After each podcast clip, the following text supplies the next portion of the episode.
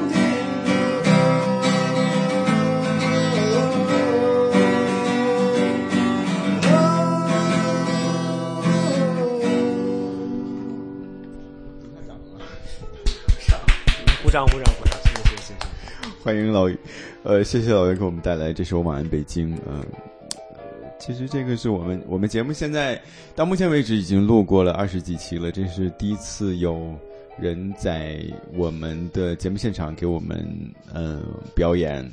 歌曲演唱。呃，老袁就是就是北京人是吧？所以这首歌对你的意义是不是也有一些这个怎么说？有一种有一种这个故乡的感觉。对，既既是故乡的感觉，同时也是怎么说呢？纪纪念我曾经也算是摇滚青年的时代吧。这个是，呃，你离开北京已经多少年了？从来德国开始到后来辗转，反正转了一圈儿，这也应该算刚刚进入第九个年头吧。啊、已经离开离开家乡第九个年头了。对，九年。嗯，那再回再回北京探亲，什么的时候会不会感觉说就不一样了？还是说其实已经不是再再回北京看见感觉不一样，而是 很早以前就感觉完全不一样了。我是有这种感觉？我现在回到哪里都觉得我是外地人。对，确实这种感觉，因为你回到北京感觉不适应，想着回来，可是回来之后呢，你又觉得好像总缺了点什么。我觉得这种可能就是说，像我们这样的人，总总也逃不开这个魔咒吧，慢慢就就不知道哪儿是家了。嗯嗯。OK，所以呃，我们说我们我们书归正传哈，我们继续跟大家聊这个投行的话题。上期已经嗯、我们大家聊了一些对投行这个究竟是做啥的，然后它的基本的这个分工跟分类，然后包括它的工作状态呀，还有它这个入职的门槛啊，进行了一些讨论。然后我们上一期其实留了一个话题还没有说完，就是说这个是也是我自己比较感兴趣的，就是说每一个可能每一个特定的行业或者是一个工种都会。对他的这个所从事这个行业的人有一些要求，也就是说，你具有什么样的一个性格特质，你可能就是适合这个行业的，反正就是不适合。即便你很优秀，即便你有名校背景，你有这个那个，但是你你就是其实不适合。所以我我我我这个是想探讨的。那上次我们说了一半儿是吧？就是就是说，首先你要有很强的沟通能力。那除了这个沟通能力呢，这个沟通能力其实对每个行业都是很重要的。那对于投行这个专专属的特定的行业，我们就这么说吧。比如说，我要做前台，我要做 deal，我要跟直接的客户打交道。那除了这个沟通能力之外，还有什么你觉得特别重要的方面？性格因素？我觉得你得皮实，得抗压，这是一特别重要的原因呃因素。因为不管你是做 market，就像上次说的，不管你是做 markets 这边跟着市场走呢，还是你是做做做 IBD 那边做 deal，你都需要你有很强的抗压能力。你不能说呃压力很大的情况下，你会紧张乱了手脚，也不能说你在压力很大的情况下表现的不如不如没有压力的情况下好。这个确实是一个很重要的一个因素。所以投行人士都是怎么缓解压力的？那个 April 别玩了，那个 April 说一说那个实习的时候，看看周围的同事都是什么样的工作状态，他们如果有压力的时候怎么去排解？比如说，呃，上班上到，嗯，比如说早上九点、早上七点钟上班，然后上班上到晚上十点钟，上完班去打篮球，打两个小时篮球睡觉。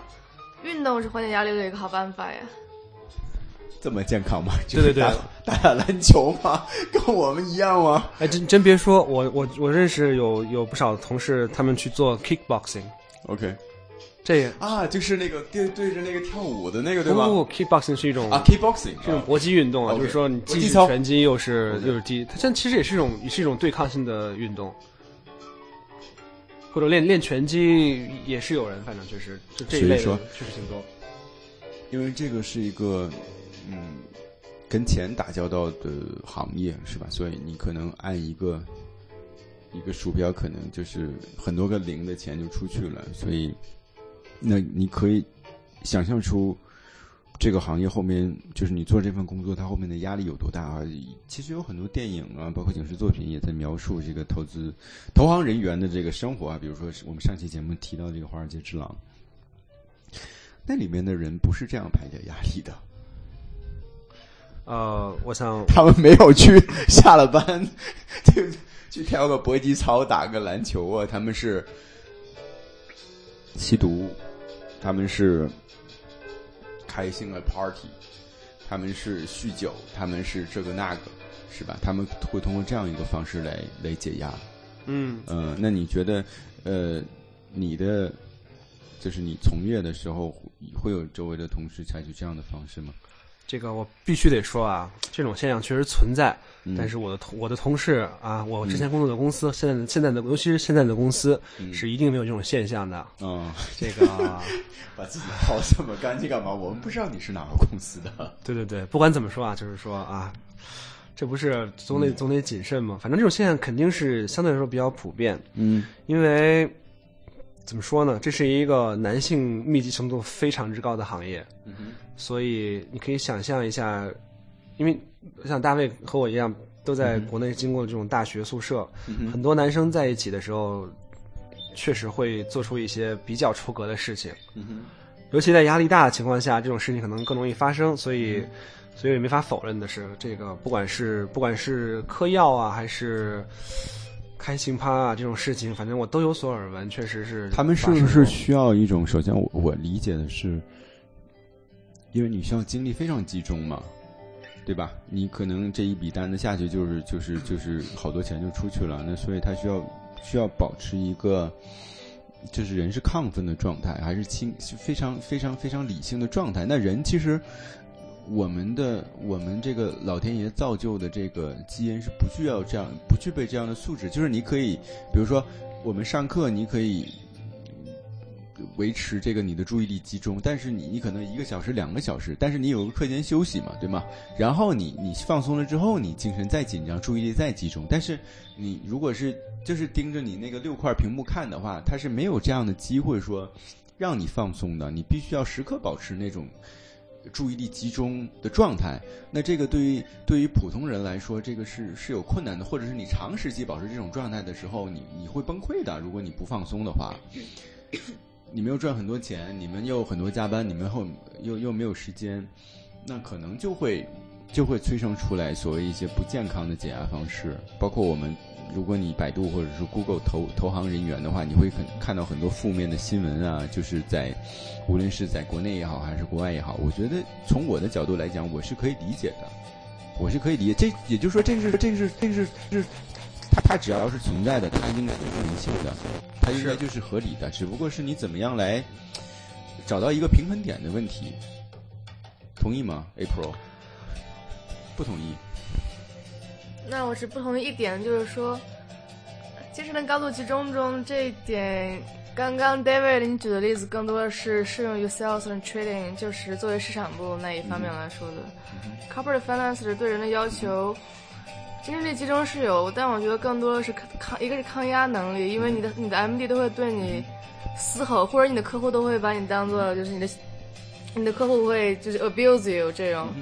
然后一个就是说你你作为一个 analyst，你要同时接很多个人给你的工作，你的 associate 或者你的 VP，他们都可以比你高的人，他们等级比你高的人都可以把工作给您。这样的话的话，你必须一个人同时 handle 很多人的 job，这样。对，我可以举个例子，这个，呃，是我，呃，不是我现在的公司，但我听说是一个同同行业的公司的一个朋友跟我说的，说他刚刚开始的时候学习速度有点慢，所以他的老板跟他说说，我这还是直接拿英语说吧，这样听起来稍微文明一点。嗯他老板跟他说，嗯、y o u have to learn everything within two weeks. If you fail to do so, I will cut your dick off myself.，Oh, it hurts。对，反正就是这种文化下，反正就是说，呃，我不知道你你们有没有见过有一幅很著名的漫画，就是说一棵树上全都是鸟，然后从这个树分好多层，从上到下，上面的鸟就是比较比较比较 senior 比较比较高层次的，下面的鸟就会多一些，然后这些鸟都会大便，所以他他那个那幅漫画的插呃怎么说呢？句子是这样写的，他说的是，呃，If you look up。you only see assholes.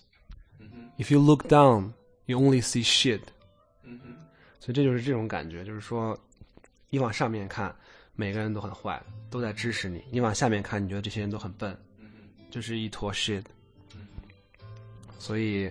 这个环境可能就是有时候会相对来说比较的、比较的挑战性吧。所以，其实呃，话说回来，我刚才，嗯我觉得你刚才说压力肯定这个是一方面，但是其实还有另外一个方面，就是说，有些人可能会觉得，尤尤其是有些人，有些男性年轻的时候，年纪轻轻可能挣挣了相对来说不错的收入，就会怎么说呢？自我突然一下膨胀的很大，然后不知道该怎么怎么去表现自我，或者说怎么着去用自己的闲暇时间和这些钱。所以就会产生一些不好的念头。对他觉得我嗯每周工作八十个小时赚这么多钱，然后我呃活着是的意义是啥，对吧？对嗯比如说这么说吧，我跟我跟 April 有一个共同的朋友，他在实习的时候，在伦敦的某一家某一家专门做投行业务的投行实习，专门做 MA 的，专门专门做并购的投行实习，我们就不提哪家了。他说他他当时他去的时候，第一天工作的第一天晚上凌晨两点钟给我发短信说，我来了，我这是这是我的第一天，我现在刚下班，现在我老板带我去脱衣舞俱乐部，然后他告诉我说，他跟他老板两个人在脱衣舞俱乐部里一晚上就花了一千多英镑，嗯，所以就是说，等于说他们是很多项目，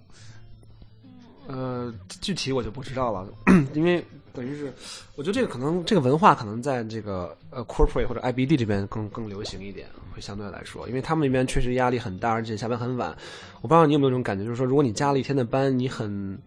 一直压力很大的话，你真的需要一个方式去发泄，你就 你就需要出去，你就需要干点什么。是的我理解。我我刚才，呃，虽然不是做这个行业的，但是也有周围的认识的朋友是是做这个行业的。然后因为做这期节目之前也，我跟他问了一下，我说我说真的是会像新闻里报道那样的吗？就是比如说什么有这那某个投行要被派到什么香港啊，或者是大陆啊，然后真的就是公开的什么把什么这个这个性工作者就找到找到自己家里来，或者甚至是 office。然后他跟我说，他说据他所知，在国外，我不讲哪一个城市，他说国外的同事是有的，就是可能工作到两三点，然后就可能今天这个业绩或者是非常好，或者是非常差的时候，那他们真的是会找 hooker 来 office 的。但是国内好像相对大家还是比较，我们中国人还是比较保守的，所以可能只是一些，呃，这个这个这个怎么说，就是不会不会不会拿到台面上来吧？可能是只是只是对，但我相信这个呃带来 Office 这种可能是是受了影视作品的影响。我真心的怀疑这个可行性。OK，这个毕竟不是，是这么跟我对，毕竟不是八十年代了。我觉得这个这个应应该多么令人，羡慕的职业。对对对，OK，呃，就就话说回来哈，其实说，嗯，我不知道了哈。如果如果我我我没有这个这个经历哈，咱们这个不是名校毕业是吧？然后也个性也没那么强，也没有机会进入这种投资或者是咨询行业。我去的是事务所，那个压力我已经觉得我已经很难承受了，所以我做了很短的时间之内，我就选择换了一份工作。所以我会非常清，就是对自己我有一个很清晰的认识，就是这不是我想要的生活啊。即便就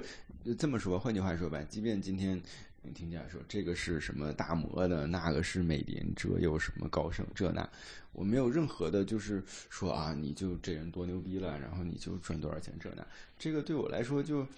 那是你的生活了，对吧？然后我们可能只是茶余饭后大家聊聊天，然后呃表示一下我们的仰慕之情，但是我会觉得说，我会很清醒的认识到说，那个不是我想要的生活。啊，就包括那个生活状态、那个工作状态、那个工作时间，那不是我想要的生活。我不想为了牺牲我自己的个人生活，去做一个什么行业，去有一个什么名片，去有是一个什么一个一个万人看齐的光鲜亮丽的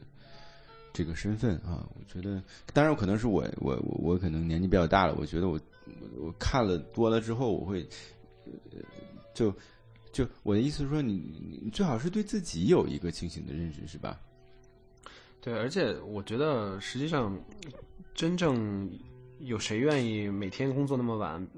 承受这么大的压力很长时间？我觉得其实这样的人不存在。是大家其实都是觉得这只是一个短暂的现象。是，我熬过了这一段儿，我就熬出来了，我就不需要再是再这么干了。你在那个某某某某行、某某事务所、某某大公司做了几年之后，可能对你在下一份工作就会有很大的帮助，是吧？对对你你找下一份工作会有很大的对对对，这这我觉得也是也是一普遍现象。说到下一个问题了，职业发展。如果说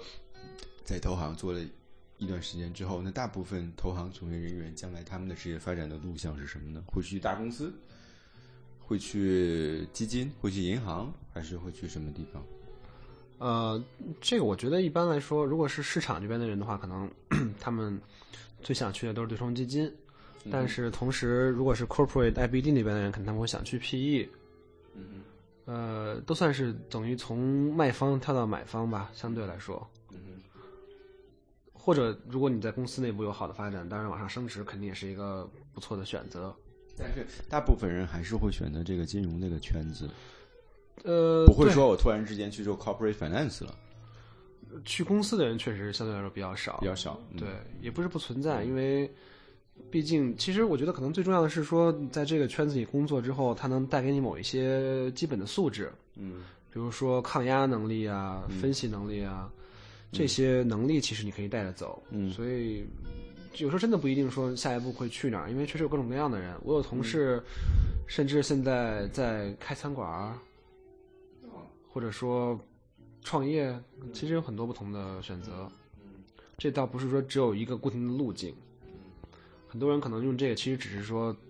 得到一些基本的技巧和素质。OK，那个严肃的部分谈完了，接下来聊点荤的。嗯、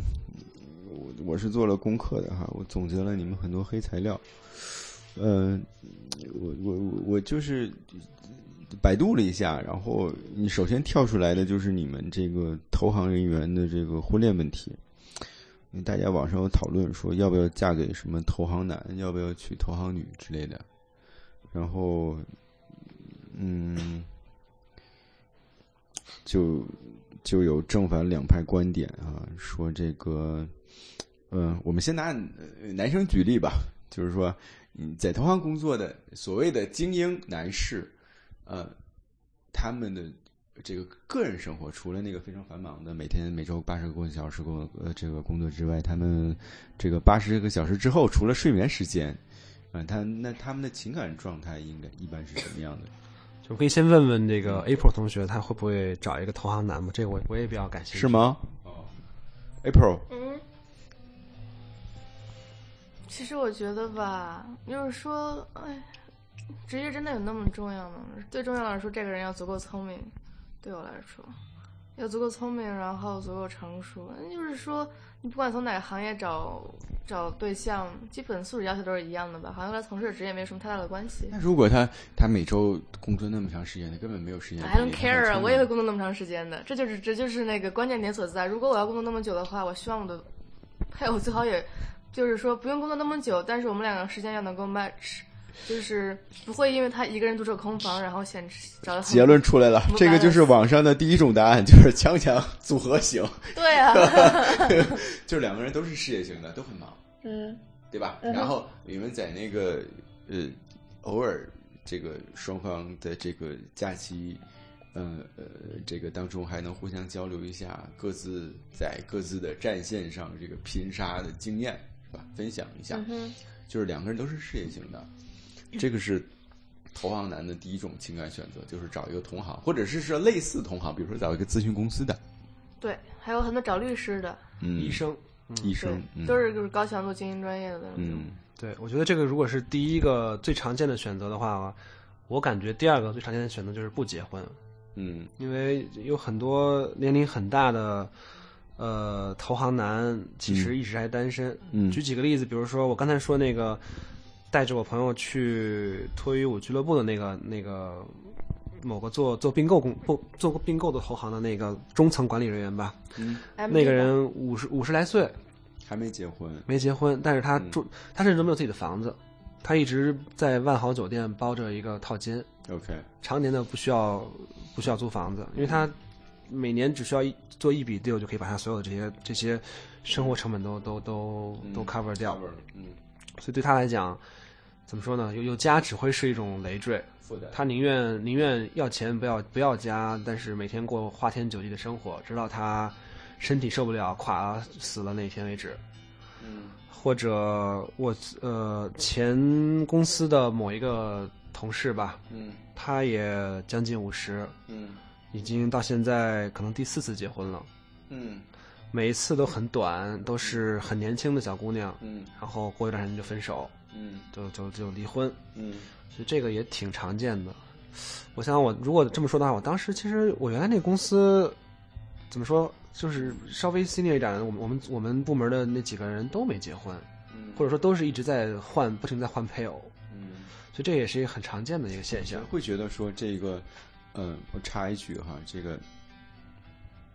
经常会有女性的朋友，她们心里会有一个幻想，说这个男，他们他们理想的这个男性伴侣，事业上要非常有事业心，然后做出成就，然后有很好的这个事业基础，同时呢，他们在感情生活里边又要要求这个男的非常专一，就爱他一个，然后街上看到美女也不能看一眼。从一个男性的角度来说，我我我会觉得这个是矛盾的，因为在如果一个男生他在事业上非常成功的话，那特别是在如果是说这个领域，那首先他会非常理性，他会有冒险精神，他会非常有目标性，他会想尝试新鲜事物。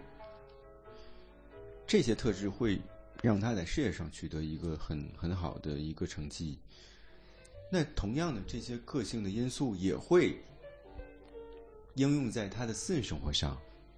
他喜欢冒险，他喜欢尝试新鲜事物，他喜欢新鲜感，也可能会同样应用在他的感情生活上。那如果是这样的话，他就很难做到专一，他就很难做到长情，他很难做到只对你一个人好。你们同意吗？我觉得这样的人不是怎么说呢？呃，有些人是可以做到，就包括你刚才说的，为什么说你们那些高管都是单身状态？为什么是中层管理人员。中层管理人员啊？OK，我我觉得可能就是我划分到这一波，就是我我的概念里是这样一群人，就他们很成功，但是他们他们没有办法，就是或者我觉得没有家庭对于他们来说是最好的选择。对对对，确实是有这么一部分人存在，但是其实我也觉得还是有很大一部分人可以把这种所谓的冒险啊，这种这种个人成就感啊，都都体现在是工作上。比如老袁，既工作上勇于打拼、富于冒险，比如说生活上比如说老又非常专一，只爱一个人。对对对对对，所以我是一个活生生的例子，这个是可以存在的。熊猫啊，但是我想说的一点就是，往脸上贴金谁不会啊？不，我想之前说 David，你提的说你所描述的你认为的女性的理想对象，既要成功，事业成功，又要感情专一。我想能够一不作为女，就是说，即使是女性，那么大部分女性还是呃，教接受过现代教育，我们都还是有基本逻辑的人，对吧？所以大部分女性一到感情问题上就逻辑都没了。我觉得要求是要求，但是理性的看待这个问题还是做得到了。基本上来说，如果自己条件不够好，是不会这样要求男人的。只能这么说，小小年纪很成熟嘛。并没有。非常高兴能听到这样这样的评论。我 我觉得其实也也有道理，因为我觉得就是说，聪明的人在一块儿会用聪明的办法或者聪明的方式。有时候其实你可能要求的太多，或者就是说提出不切实际的要求，大家都知道这对自己只会造成损伤。就好像是说你在做一个 deal 的时候，你提的要求太高太高，只会只会 break 这个 deal。所以你要必须得掌握好那个那个那个那个分寸，就是说，既不会让你自己造成损失，同时又不会不会提的太高而而而造成整个这个形形势发生大逆转。所以博弈 game theory，但是我我还是觉得，其实这个怎么说呢，有一定的，呃，不是说迷信色彩吧，就是说，呃，受了又是受了影视作品或者或者或者流行的理论的影响，我觉得我相信大多数人还是好人。我觉得可能是呃，因为我如果讲广广义的投行的话，如果讲广义的那个 investment banks，那里面有很多各种部门。像做 IBD 的话，或者就做 SNT，就是 sales and trading，因为他们有很大的机会在短时间内聚集很大的财富，那会他们人生观、价值观、三观可能会发生变化，也变成一个你知道花花就是变成花花王子那个 douchebag 这种的。但是如果比如说做其他业务部的，那因为也有其他业务部，比如说有做 credit issuing，就是也就等于说。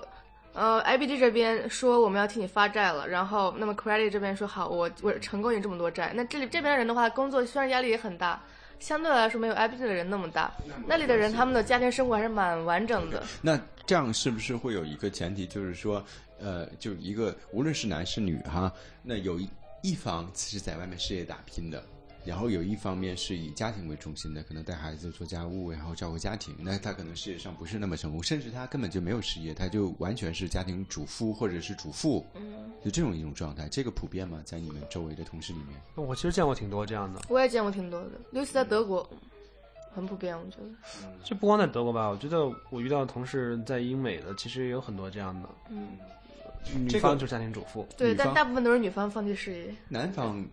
就是你周围的，就你们、你们、你们见到的女同事，女性投资银行的这些 banker，她会就是我我因为国内这个很少了，但国外会不会呃，就是她找一个老公，然后这个老公就在家带孩子，照顾家庭，这种情况多吗？嗯，我想说一下，我而他们都在单身呢？我之前工作的部门唯一的一个就是正经的就是从事前台业务的女性是一个 director，然后她丈夫是那个做嗯，她她丈夫以前是做行业就是做行业研究的，然后目前在我现目前我所知他在某个研究在马普所做那个做经济学家，然后就等于算是强强联合吧，然后这是唯一一个我我那个大部门的唯一一个在工作的女性，剩下的所有女性都是 assistant，对，其实我全都是秘书。我觉得我我觉得我遇到的情况更多是，首先我说啊，我得批评这种这种性别歧视的态度啊，职场癌对他们批判的，嗯对我们批判批判这种，但是很多人都会说，之所以我们这儿有几个女同事，只有一个原因，diversity，就是为了公司增加所谓我们我们有 diversity，而且这个也是很多情况下可能是出于政治考虑，因为之前比如说我记得不久之前德国曾经要求，呃，DAX 上面列的公司都必须，比如说，嗯，过班上的女性对有有比例要求。很多情况下，其实有有一些人设在那儿，只是为了为了设他们在那儿，而并不是说真的需要他们。所以，呃，当然这是一个很大情况下可能也只是性别歧视啊，这个我我不可以这么说。是是，我我我我是有一点，我们呃上上两期做了两期这个女博士的节目，然后跟很多女博士谈了之后，就是其实想想纠正大家一些错误的概念，就是所谓的这个男女性别的差异。然后其实女生也可以很能干，也可以独当一面，然后也不用非就是一定要留在家庭里边照顾孩子、照顾老公，什么洗衣服、做饭，也可以有自己的事业哈。但是我必须要。我不想不想把这个观点特别就是变得偏激化。其实我们我们还是应该承认男女是有差异的，男女是有差异的这。个嗯，那可能之前是说谁谁谁胳膊粗谁力量大，我们说男性嘛出去什么什么打猎啊，什么什么这种是吧？把食物带回家，然后女性在家照照顾孩子什么这种，那步入到现代社会了。大家什么都敲敲电脑键盘都可以工作是吧？然后你们女生学习成绩又好，进名校的又多，那毕业了之后相对来说我也可以赚更多的钱了。但其实还是会有一定的差异的，是吧？这种差异不是体现在说，嗯、就是你做的工作我我不能做了，就现在已经变成了一种一种文明时代了嘛，不再需要说我出去。呃，这个这个追赶猎物了，不需要我我我我我力气大，我我我跑得快，我就可以生存了。他换成了另外一种方式，但是从另外一方面讲说，还是存在说男女是有是有别的，对这种生理上的区别，这个没办法克服，肯定是。那我想说的就是，大卫你说的差异，目前为止表现得最明显的就是女性在步入生理年龄、生育年龄之后的话，她早晚如果她有心要有两个孩子，那他就必须要做出一两年的牺牲啊，是。这样。是。这是没有办法的事情。除非呃，除非就决定不要孩子，不然肯定是也会被打乱打断的。对。而其实我觉得这也存在一个逆向选择的问题，就是说，这个行业本来来竞争的人，女性就就少很多比男性，嗯。因为可能可能大家都会觉得这种想法就是说，一个女孩进进投行就会面临着可能狼多肉少，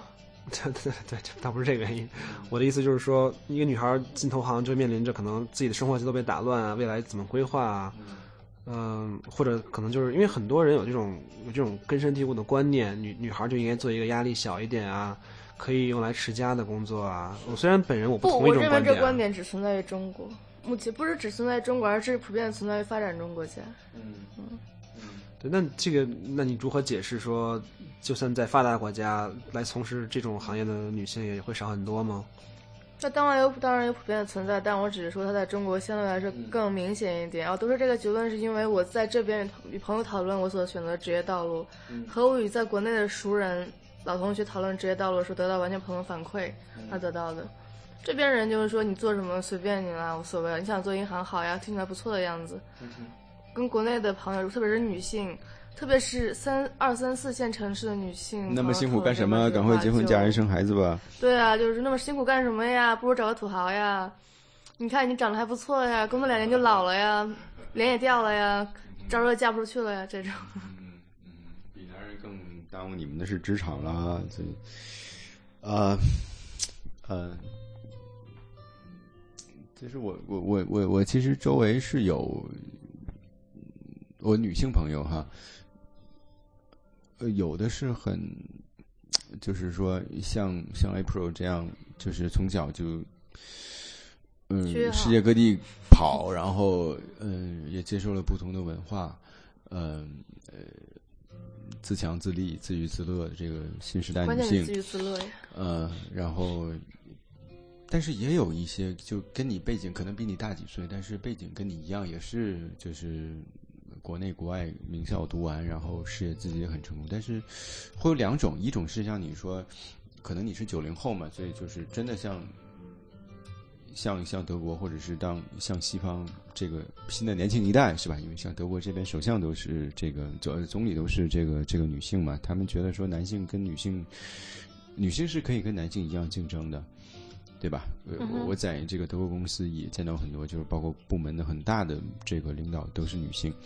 那也有另外一种情况，就是说他们觉得，OK，我是获得了很高的教育，包括上期有一个女博士说，她说我读个博士，我就想有一个比较得体，或者是说比较可以让我更有资格、更有资本做一个很好的贤内助的这样的一个资本。嗯他的他的终极的想法还是说我我是想要一个可以照顾我的男生，我是想要一个我还是以家庭为中心的。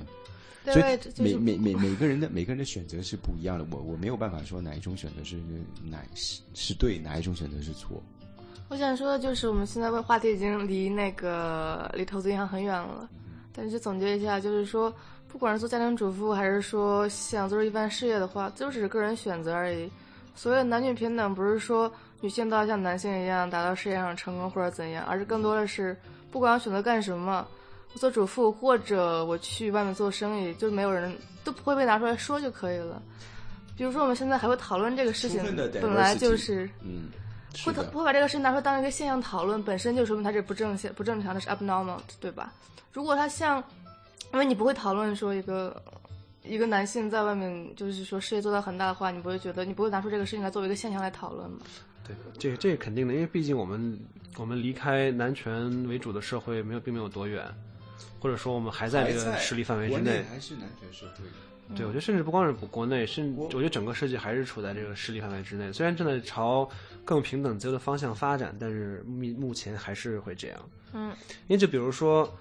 这么说吧，如果说在投行里面你遇到男性同事彻夜狂欢、出去狂饮、叫呼克也好，你会觉得 OK，这很正常。但如果你听到某个女同事这样做，这一定会成为新闻。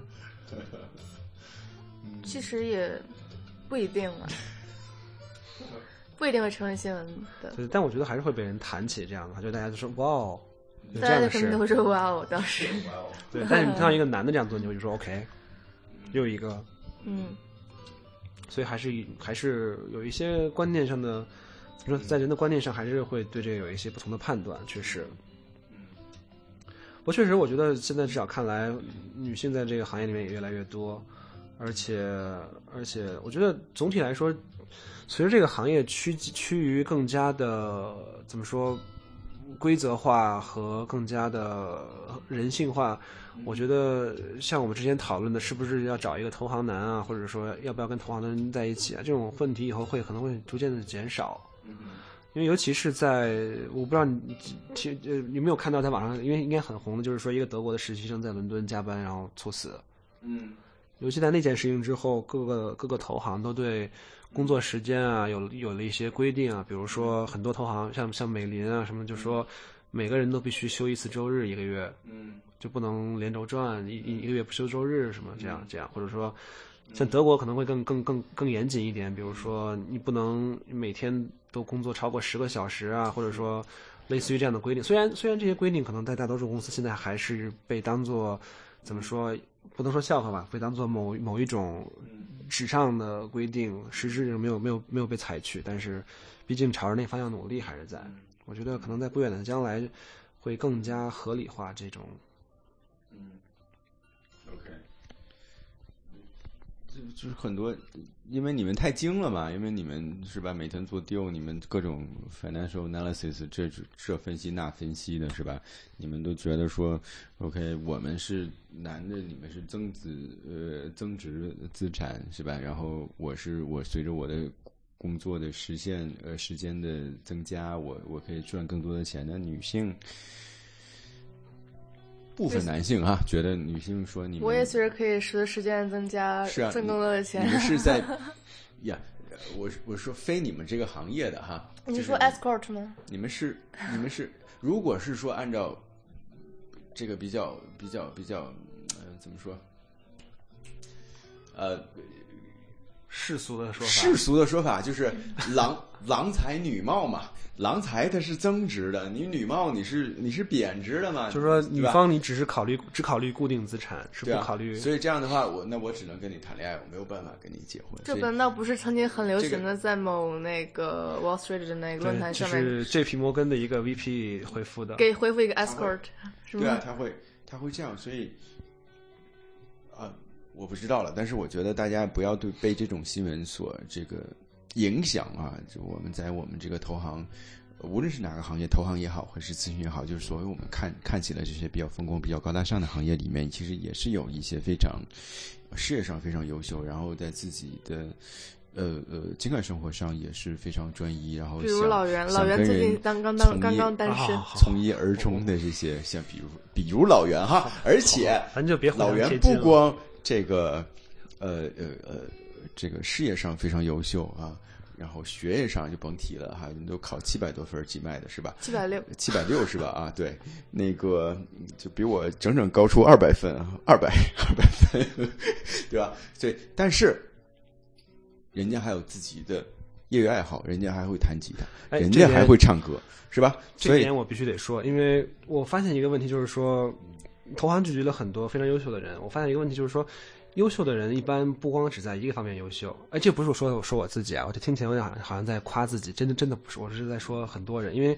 我当时实习的一个部门，我在我在伦敦做做实习的那个部门，里面有几个同事，每个人都很厉害。有一个人是香港呃 cricket 叫什么板球队香港板球队。国家队青少队的队员，曾经。哦，那我必须得说一下，我在那个我我在嗯，不是我在那边实习，我在银行里实习的时候，我最喜欢，然后和关于对我提提携最大的一个 associate，他呢，他年轻的时候是那个欧洲最大的一个黑客组织的核心成员，然后后来他们组织被被被端了，然后他差点进去。对，就等于是我有很多挺优秀的，比如说各种各样的运动高手，有比如说有有 A ATP 排名的网球爱好者，反正这这这个里面确实有很多各种各样的精英，玩音乐玩的很好的人也很多，所以所以所以我们下面今天节目的最后，我们再请大家欣赏老袁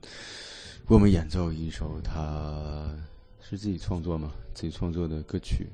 作为我们呃本期节目的呃结束。然后再次感谢老袁，再次感谢 April，呃，来参加我们的节目。如果呃，我们的听众还对投行这个行业，包括具体哪一个就是有自己的问题的话，也可以通过下载 App 荔枝 FM 或通过 Podcast，也就是苹果